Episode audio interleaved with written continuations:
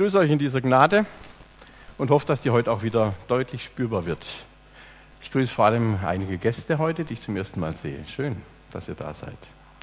Ja, das Thema, ihr seht es hinter euch, äh, hinter mir wollte ich sagen, ein Mann nach dem Herzen Gottes. Da wissen wir doch gleich Bescheid. Eben haben wir einen Psalm, ein Lied von ihm gehört, David. David wurde von Gott ja so genannt, obwohl er eine Menge ausgefressen hat, obwohl bei ihm auch einiges aus dem Ruder gelaufen ist, und trotzdem war er ein Mann Gottes, der König und Priester. Eine Frau nach dem Herzen Jesu, da ist irgendwie komisch, oder? Können wir damit was anfangen? Gibt es das überhaupt? Warum eine solche Überschrift, wo doch die Perikope, über die wir heute nachdenken wollen, aus dem Lukas-Evangelium, Kapitel 7, die Verse 36 bis 50, das ganz anders überschrieben ist. Vielleicht hat einer eine Bibel dabei oder kennt ja sowieso seine Bibel auswendig, wovon ich natürlich ausgehe. Äh, da ist zum Beispiel in verschiedenen Bibelausgaben über dieser Perikope die Überschrift Die Rede von der Sünderin. Oder eine andere Übersetzung nennt sie die Prostituierte oder die stadtbekannte Hure. Das ist die Überschrift. Warum nenne ich die heutige Predigt, überschreibe ich die mit eine Frau nach dem Herzen Jesu? Das passt doch irgendwie gar nicht zusammen, oder? Ich möchte genau das, was Jesus damals regelmäßig immer wieder getan hat. Er hat den normalen Alltag von den Menschen, mit denen er unterwegs war, unterbrochen, hat das oft festgelegte Denken, den mitunter oberflächlichen Glauben hinterfragt. Und deswegen möchte ich auch den Versuch starten, das auch zu tun heute einmal in den nächsten Minuten. Ich will am Ende ein paar Fragen an euch stellen, sechs genau, die könnt ihr mitnehmen und die könnt ihr dann auch vielleicht als Anregung für das, was nachher von eurer Seite aus hier miteinander geteilt wird, nehmen. Also nicht nur etwas sagen, was ihr vorletzte Woche oder vorletztes Jahr erlebt habt mit Gott, sondern auch, wo steht ihr gerade mit dem, wie ihr Jesus erlebt, was ihr mit ihm vorhabt. Lasst euch mal darauf ein. Fangen wir mal damit an, ganz am Anfang, beginnt das mit Vers 36. Einer der Pharisäer, so schreibt Lukas, lud Jesus zum Essen ein. Jesus ging in das Haus des Pharisäers und legte sich zu Tisch. Also Pharisäer, das wissen ja die meisten, das waren Angehörige einer jüdischen Glaubensgruppe, die die biblischen Gesetze und Regeln extrem streng auslegte und genau nahm. Einer von ihnen, später erfahren wir, dass er Simon heißt, der hat jetzt Jesus zum Essen eingeladen. Es gab da den Brauch, dass wohlhabende, fromme Menschen zur Zeit von Jesus, und dazu gehörte der, dieser Pharisäer, einen durchreisenden Rabbiner, einen Lehrer zum Essen eingeladen haben. In der Regel hat man dann ein paar gleiche, wohlgesinnte Freunde, auch wohlhabende Leute eingeladen, sodass man so eine richtig schöne gemeinsame Veranstaltung machen konnte. Und in der sehr angenehmen Atmosphäre einer gediegenen Mahlzeit konnte man dann den Einsichten dieses Rabbis, also dieses Lehrers, lauschen. Jesus war ja als ein solcher Lehrer anerkannt und wo er auftauchte, gab es richtig viel Aufmerksamkeit. Und ihr könnt euch vorstellen, wenn äh, ihr bedeutende Rabbis bzw. auch Pharisäer in einem Ort seid, das seid ihr sozusagen in der Creme der Gesellschaft, da ist es natürlich sagenhaft und es geziemt sich euch auch, dass ihr einen solchen bedeutenden Lehrer mal zu euch nach Hause einladet und so ein richtiges Festmahl für den veranstaltet. Also, diese Einladung zu einem solchen Symposium liegt nahe. Stellt euch das bitte so vor, man legte sich zu Tisch, man saß also nicht, man legte sich, ich meine, wer Asterix und Obelix gelesen hat, weiß über die Historie sehr gut Bescheid immer, ja, da sieht man die Leute dann ja auch immer zu Tisch liegen, also das ist so mein geschichtlicher Hintergrund. Also die lagen da auf ganz tollen Fauteuils und Kissen und so. Dann wurden gute, ich betone gute Speisen, nicht nur irgendwie Fastfood, sondern richtig, richtig gutes Zeug wurde da aufgetischt. Und es wurde Alkohol gereicht und wie ich nachgelesen habe, viel Alkohol. Dann hat man in dieser gepflegten Atmosphäre auf hohem Niveau diskutiert. Man hat Gedanken ausgetauscht, von links nach rechts gewälzt. Manch ein eloquenter Vortrag wurde gehalten, ein bisschen Neid, ein bisschen Bewunderung. Auf jeden Fall, man war wer und konnte so richtig zeigen, was man hatte und was man darstellte. Man hat also da über die wichtigen Themen des Lebens philosophiert. Eine aufwendige Sache also. Und wir dürfen diesem Pharisäer Simon durchaus Respekt zollen dafür, was er für einen Aufwand betreibt, um Jesus, diesen Rabbi, bei sich zu Hause zu Gast zu haben. Nun, ein solches Gastmahl hat ganz klaren Regeln zu folgen. Habe ich mal extra nachgelesen, ich war ja nie dabei. Klammer auf, leider, Klammer zu. Es begann bei der Begrüßung. Wie begrüßt man die Leute? Dann ging es weiter mit der Sitzordnung oder müsste man besser sagen der Liegeordnung. Da war es nicht egal, wo du da hinkamst, auf welchem Platz, das war genau geregelt und hat über deine persönliche Bedeutung sehr viel ausgesagt. Und dann hat sie sich beim Essen, das immer besonders ausgewählt war, bei der Themenwahl und bei dem gesamten Abma Ablauf eines solchen Festmahles gezeigt. Man hat also genau gewusst, was sich bei einem solchen Symposium gehört. Da konntest du dich nicht daneben benehmen. Und ich schilde das deswegen so ausführlich, damit wir noch einmal genau merken, was da eigentlich für eine Ausgangssituation war, die wir gleich miteinander anschauen werden. Denn ihr kennt ja die Situation, wie das weitergeht. Dieses Symposium nimmt sehr schnell einen sehr unerwarteten, einen geradezu peinlichen Verlauf. Bevor dieses gepflegte Gespräch überhaupt richtig in Gang kommen kann, ereignet sich nämlich etwa Folgendes. Ich lese Lukas 36 folgende. In der Stadt lebte eine Frau, die als Sünderin bekannt war. Sie erfuhr, dass Jesus im Haus des Pharisäers zu Gast war. Mit einem Fläschchen von kostbarem Salböl ging sie dorthin. Die Frau trat von hinten an das Fußende des Polsters heran, auf dem Jesus lag. Sie weinte so sehr, dass seine Füße von ihren Tränen nass wurden. Mit ihrem Haar trocknete sie ihm die Füße, küsste sie und salbte sie mit dem Öl. Also mitten in dieser so erlauchten Gesellschaft, mit diesen klaren Regeln, mit dieser Etikette, die es einzuhalten galt, geschehen jetzt Sachen, die gehören sich einfach nicht. Das geht gar nicht. Das kannst du nicht machen. So viele Fettnäpfe, in die diese Frau jetzt tritt, kann man gar nicht aufstellen. Also zum Ersten. Ein solches Gastmahl ist in der Antike ausschließlich wem vorbehalten? genau, uns. Ja, so. Da sieht man mal wieder, ja, Männer, die waren wichtig. Frauen, die tauchten in solchen Gastmahlen wo auf? in der Küche und im Service. Jede Frau, die sich da hat blicken lassen in einem solchen Raum, die war dran. Das ging gar nicht. Das war schon mal das Erste.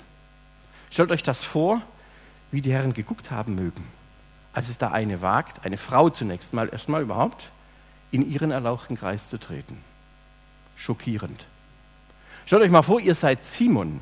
Ihr habt alles feinst vorbereitet. Alles stimmt. Und jetzt passiert sowas. Wo kommt die her? Wie kommt die hier rein? Meine ganzen Bodyguards oder was, wo sind die geblieben? Wer hat die hier reingelassen? Wie steht, oder wie liegt, besser gesagt, Simon jetzt da? Zweitens, es handelt sich hierbei nicht um irgendeine Frau, sondern es handelt sich um eine Sünderin. Übrigens, der griechische Text sagt mit diesem Wort, eine Frau, die als Sünderin bekannt war, im griechischen Text steht da drin Hamartolos, das heißt nicht mehr und nicht weniger. Es war eine Sünderin. Auch der Paralleltext im Markus-Evangelium gebraucht dieses Wort. Es steht nicht dran, was die Frau gemacht hat. Also diese interessanten Überschriften, die ich vorhin zitiert habe, wo kommen die her? Es ist anscheinend hier völlig uninteressant, was das eigentliche Problem dieser Frau war. Sie war als Sünderin bekannt, heißt es hier, ein, nur und das, und das meint, sie war ein Mensch, der hat durch das, was er getan hat, seine Beziehung zu Gott verloren. Ein Mensch, der die Grundorientierung seines Lebens verloren hat. Ein Mensch, dem die Fälle flussabwärts geschwommen sind. Bei dem der Fisch gebutzt war, wie man bei uns zu Hause sagt. Der Kegel geflickt. Da gab es keine Zukunft für diese Frau. Eine Frau, die von der Lebensader, die Gott Menschen schenken will, abgeschnitten ist. Bitte sehen wir das mal ganz nüchtern und ohne diesen, ohne auch in christlichen Kreisen beliebten moralischen Zeigefinger. Da ist jetzt ein Mensch, eine Sünderin, Ein Mensch, dem die Ausrichtung an Glaube, Liebe und Hoffnung fehlt. Jemand, der, anscheinend ist sie ziemlich wohlhabend, kommen wir gleich noch drauf, trotzdem völlig verzweifelt ist. Die weiß nicht, wie es weitergehen soll. Sie kann nicht von der Gnade leben, die Gott ihr schenkt. Ihr Leben hat an Glanz verloren. Obwohl sie offenbar viel besitzt, ist sie persönlich völlig am Ende. Völlig verzweifelt. Oder würdet ihr als Frauen sowas machen? Da hingehen, wo ihr auf jeden Fall niemals hingehen dürftet. Oder wir können als Männer irgendwas vorstellen, wo wir nie hingehen würden. Was unter unserer Würde wäre. Ich weiß nicht, was das bei euch wäre. Die war so verzweifelt, die hatte sozusagen die Basis ihrer Existenz, ihres Lebens, ihres Hoffens, ihres Glaubens verloren.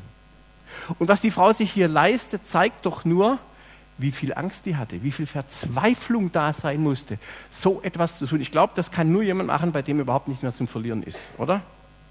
Ist der Ruf erst ruiniert? Die war völlig fertig. Sie hat alle Würde verloren. Und das ist auch der Grund, warum dieser anständige Simon und seine Gäste sie zutiefst verachten. Die Frau hatte keine Würde mehr in den Augen dieser Männer. Und ich weiß, weil es an anderen Stellen so vorkommt, wenn ein solcher Mensch, der als Sünder bezeichnet wird, auf der Straße einen begegnet, dann war man geheißen, die Straßenseite zu wechseln. Ihr habt das sicher schon erlebt, wie das ist. Da unterhaltest du dich mit irgendjemandem und da kommt ein Dritter hinzu und plötzlich bist du völlig Luft. Schon mal erlebt? Das ist doch ein ganz dummes Gefühl, oder?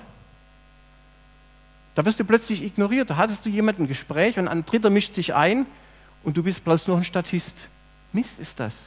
Aber wie viel schlimmer ist das, du gehst auf der Straße und die Leute, die dir entgegenkommen, gehen auf die andere Straßenseite. Oder machen alle Türen zu, wenn du kommst. Oder sagen ihren Kindern, spielt nicht oder geht nicht zu nahe dahin, wo die ist. Das war die Situation dieser Frau. Nur um das mal deutlich zu machen. Im Kontrast zu dieser erlauchten Atmosphäre, die wir hier vorfinden. Die geht da rein. Aber bevor diese feine Gesellschaft sich ihrer Empörung Luft verschaffen kann, bekommt sie direkt Schnappatem. Und da ist es ganz gut, dass sie bereits liegen. Sonst wären sie vielleicht umgefallen. Was jetzt kommt, ist so unerhört, das gibt es gar nicht. Diese Frau, diese unerhörte Frau, naht sich Jesus, also ganz nah hin, obwohl es eine richtige Ordnung gibt, ne, wo jeder zu sein hat. Und dann wäscht sie ihm die Füße. Dabei gehört es zu den eisernen Regeln einer solchen Veranstaltung, eines solchen Symposiums, dass das Füßewaschen die alleinige ehrenvolle Aufgabe des Gastgebers ist. Stellt euch mal vor, ihr seid der Chef im Ring habt alles vorbereitet, bezahlt die ganze Veranstaltung, dann kommt irgend so ein Typ und stiehlt euch die Show. Und dann noch so eine Frau. Und noch heute gilt dieses Füßewaschen im Orient als Zeichen der Gastfreundschaft und des Respekts. Die Frau, die mischt sich in etwas ein, da finden die Leute keine Worte. Und es kommt noch dicker. Jetzt fängt sie an, mit ihren Haaren die Füße von Jesus zu trocknen. Und bitte, ähm, wenn man kurze Haare hat, geht das schwierig, ja? Das heißt, wir können davon ausgehen, das war auch üblich, die Frau damals hat ihr Haar nicht geschnitten. Das war also mindestens so lang. Vielleicht so lang, keine Ahnung. Das ist auch nicht entscheidend. Jedenfalls hat man das Haar gebunden, wenn man in der Öffentlichkeit war, möglichst vielleicht sogar noch mit einem Schleier, Kopftuch, wie auch immer. Aber jetzt löst diese Frau vor allen Männern, die da rumliegen, ihre Haare auf und nach jüdischer Vorstellung gilt das als anzüglich und als erotisch. Und das war einem Mann wie Jesus gegenüber absolut unangebracht. Und jetzt salbt und massiert sie nicht etwa den Kopf, das hätte man noch durchgehen lassen können bei einer wichtigen Persönlichkeit als Zeichen des Respekts, sondern sie salbt ihm die Füße. Wie Etepetete wir dabei sind, uns zum Beispiel eine Fußwaschung hier durchzuführen, das wissen wir ja. Und die Frau, die macht das. Und auch das ist eine mehr als zweideutige Geste. Die gehört eigentlich zur Körperpflege. Und keiner von euch lässt sich gern von anderen den Körper pflegen. Das machen wir schon ganz gern selbst. Und wenn das nicht mehr geht, dann muss man sich ziemlich umstellen. Und die Frau macht das bei Jesus. Und das gehört zur Körperpflege oder sonst wo ganz anders hin, in ganz andere Kontexte, wenn wir uns als Männer und Frauen gegenseitig die Füße massieren. Übrigens gibt es zur Theorie eine Theorie in der Auslegung, habe ich gefunden, dass der Pharisäer Simon diese Frau, die man also damit für eine Prostituierte hält, extra zum Vergnügen von Jesus ins Haus geladen habe und das hier sozusagen das Vorspiel ist. Mit solchen kruden Theorien brauchen wir uns hier aber nicht zu beschäftigen. Fragen wir uns lieber mal, was hat diese Frau durchmachen müssen, damit sie sich so weit erniedrigt, so weit rauswagt.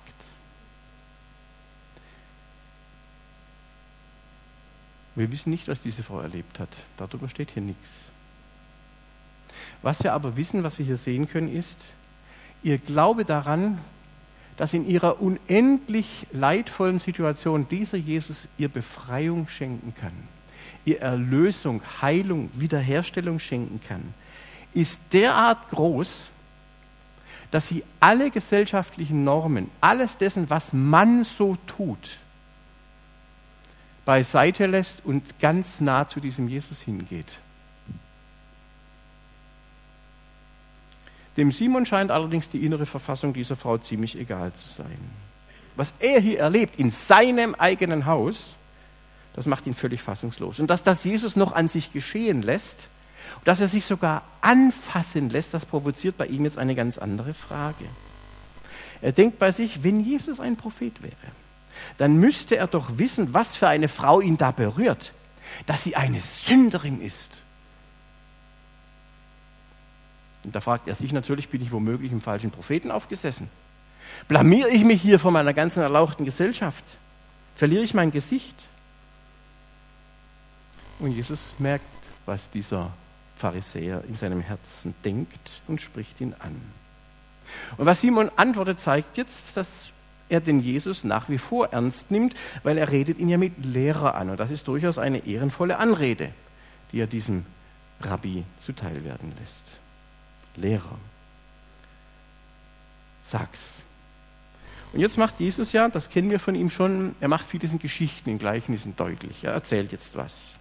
Er erzählt von einem Geldverleiher, der zwei Schulden hatte. Der eine hat ihm 500 Silberstücke, also eine unglaublich große Summe geschuldet. Der andere hingegen nur 50. Aber das Problem von beiden Schuldnern war, sie befanden sich in einer pekuniären Liquiditätsproblematik. Zu Deutsch, die hatten, waren absolut pleite. Da ging gar nichts mehr. Die konnten das Geld nicht zurückzahlen. Die hätten in den Schuldturm gemusst, konnten das Geld nicht zurückzahlen. Und statt dass jetzt dieser Gläubiger diese prekäre Situation ausnutzt, vergibt er die Schulden, er lässt sie einfach so. Und jetzt sagt Jesus zu Simon, na, welcher von beiden Schuldner ist jetzt der dankbarere? Und der Simon, der antwortet, wie wir natürlich erwarten können, natürlich derjenige, dem man am meisten erlassen hat. Richtig, sagt Jesus. Und jetzt erfahren wir, warum wir hier von einer Frau nach dem Herzen Jesu reden können. Jesus wendet sich nämlich jetzt zu dieser Frau und sagt zu Simon, siehst du die Frau da? Und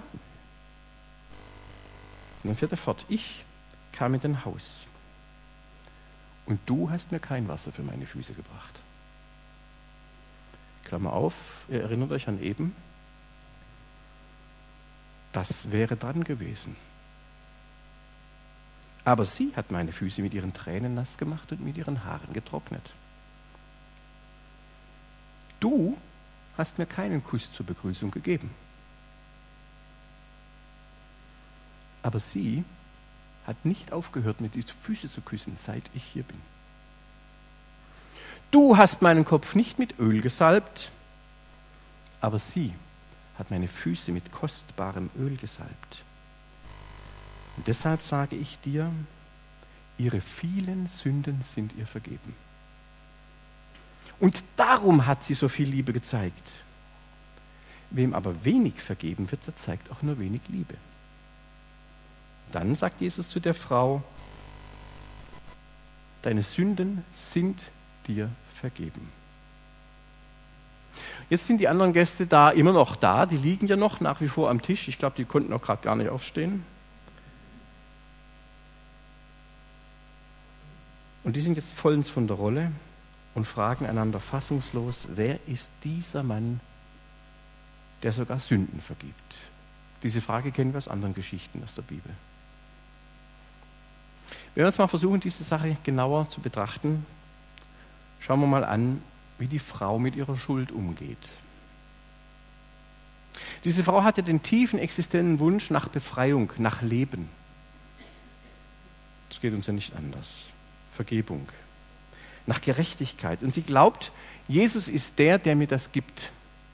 Wenn ich es nirgendwo auf der Welt gefunden habe, hier habe ich erkannt, das ist derjenige, bei dem ich das finde und bekomme.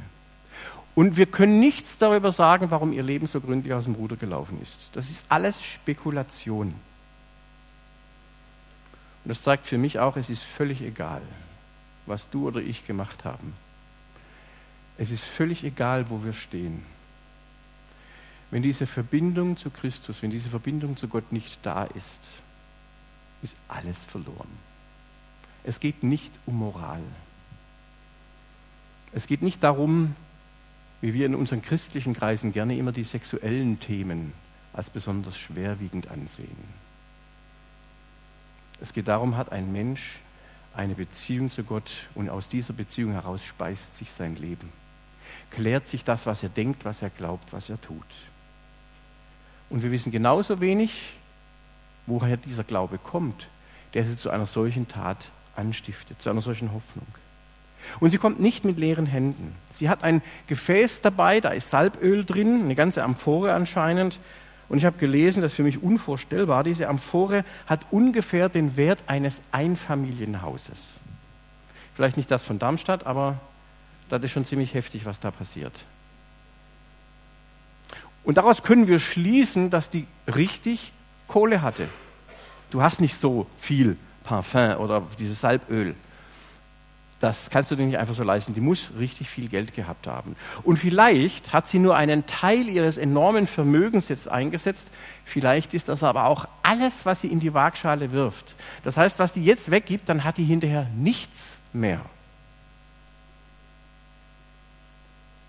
Aber das zeigt, dass sie so tief an den Jesus glaubt, dass sie alles, was sie besitzt, weggibt. Dass sie alles mit einsetzt, weil er sagt, entweder habe ich diese Beziehung zu Jesus jetzt oder ich kann es gleich knicken.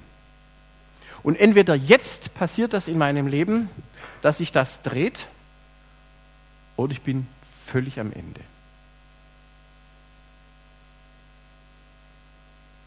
Dass sie solche Sachen macht, in Tränen ausbricht, auf den Boden niederwirft, die Füße mit Haaren abtrocknet, sie dann noch unentwegt küsst, das zeigt alles, wie tief diese Verzweiflung ist und wie groß die Hoffnung. Und sie setzt jetzt alles ein, was sie ist und was sie hat. Und sie glaubt, dass das der Mann ist, der sogar Sünden vergibt. Das ist die Frage der Pharisäer. Und die Frau kommt mit ihrem Herzen Jesus so nahe, dass sie sagen kann, dieser Mann, der tut das. Alle verachten sie. Alle bemitleiden sie, aber sie spürt, dieser Mann schätzt mich wirklich wert. Du hast Erbarmen und vergibst mir meine Schuld. Jesus sieht das Herz an. Alle drehen sich weg, wenn sie kommt. Einer sieht sie als Mensch, sieht ihre Würde und stellt diese Würde wieder her.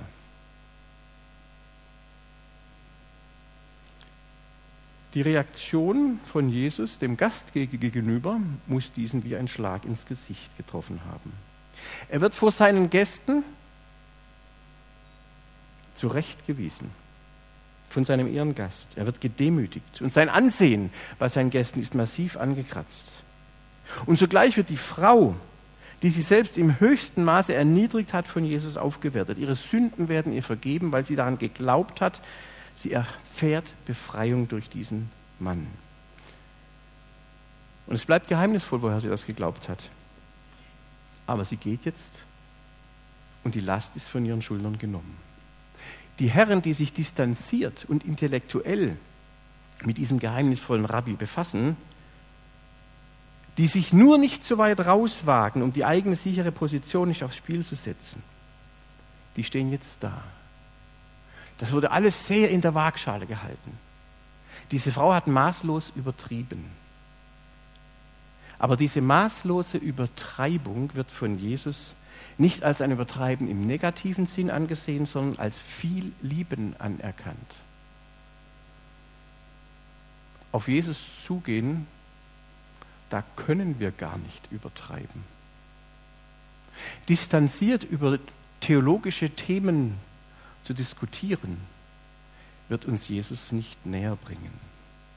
Vers 47 heißt, ihre vielen Sünden sind ihr vergeben. Darum hat sie so viel Liebe gezeigt. Wem aber wenig vergeben wird, der zeigt auch nur wenig Liebe. Es fallen mir zwei Sachen hier auf. Das eine ist, Jesus hat nicht gesagt, ich vergebe dir deine Sünden, sondern sie sind dir vergeben worden. Das ist eine Passivform. Das weist uns darauf hin, es ist Gott selbst, der Sünde vergibt. Und deswegen können wir, ebenso wie die Frauen, die Pharisäer, wenn sie es denn getan haben, hier feststellen, erahnen, Jesus ist weit mehr als ein gewöhnlicher Rabbi. Hier sehen wir das Leuchten in seinen Augen, von denen wir vorhin gehört haben. Hier sehen wir Gott selbst, der seine Schöpfung, auch seine gefallene Schöpfung, gnädig und liebevoll ansieht und er sagt, es gibt einen Weg zurück. Egal, wo du gelandet bist, ob du noch nie mit Jesus unterwegs warst, ob dein Leben so viel Dreck am Stecken hat, oder ob du als guter Christ so vor dich hinsabberst in deiner Nachfolge und Gott einen guten Mann sein lässt und dann mal hier oder da auftauchst, mal hier ein bisschen was einbringst und dort ein bisschen einbringst. Wenn du diese übertriebene Liebe zu Jesus nicht hast, weil du weißt, mir ist vergeben, dann wird das irgendwann mal gesagt werden, was wir in der Offenbarung von heiß, von kalt und von lau lesen können.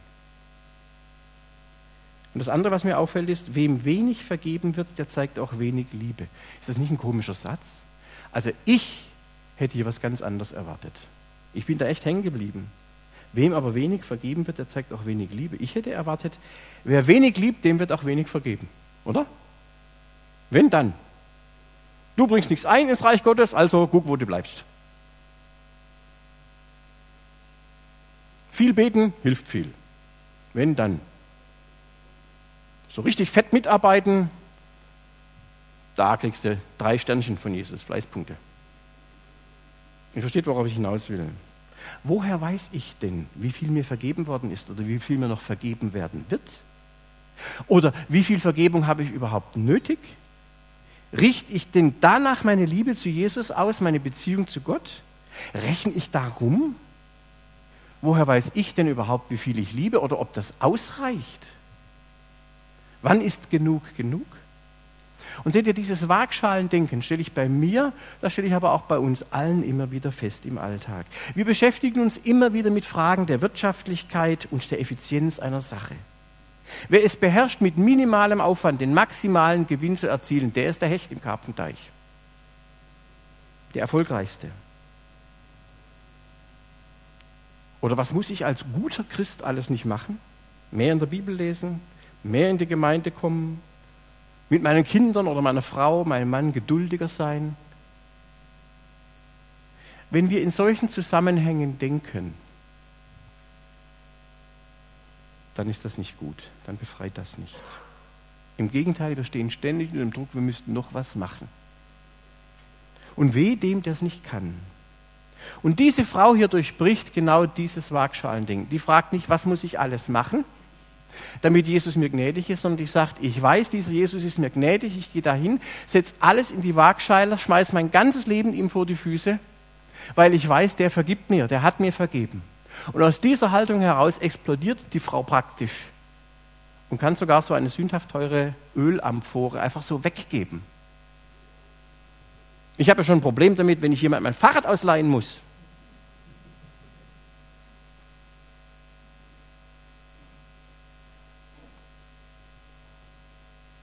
Glaube können wir nicht messen. Wir können damit keine Gleichungen aufstellen und keine Prognosen abgeben. Und weil diese Frau das nicht tut, genau deshalb ist sie eine Frau nach dem Herzen Jesu. Ich will es für mich persönlich sagen, ich bin von Gott angenommen. Ich mache mir vorher keine Gedanken um den Input oder Output, den ich leisten muss. Ich bekomme Gnade und Segen von Gott als Geschenk, eine Befreiung. Und deswegen kann ich Liebe zeigen, nicht weil ich muss, sondern weil ich begriffen habe, wie befreit ich bin.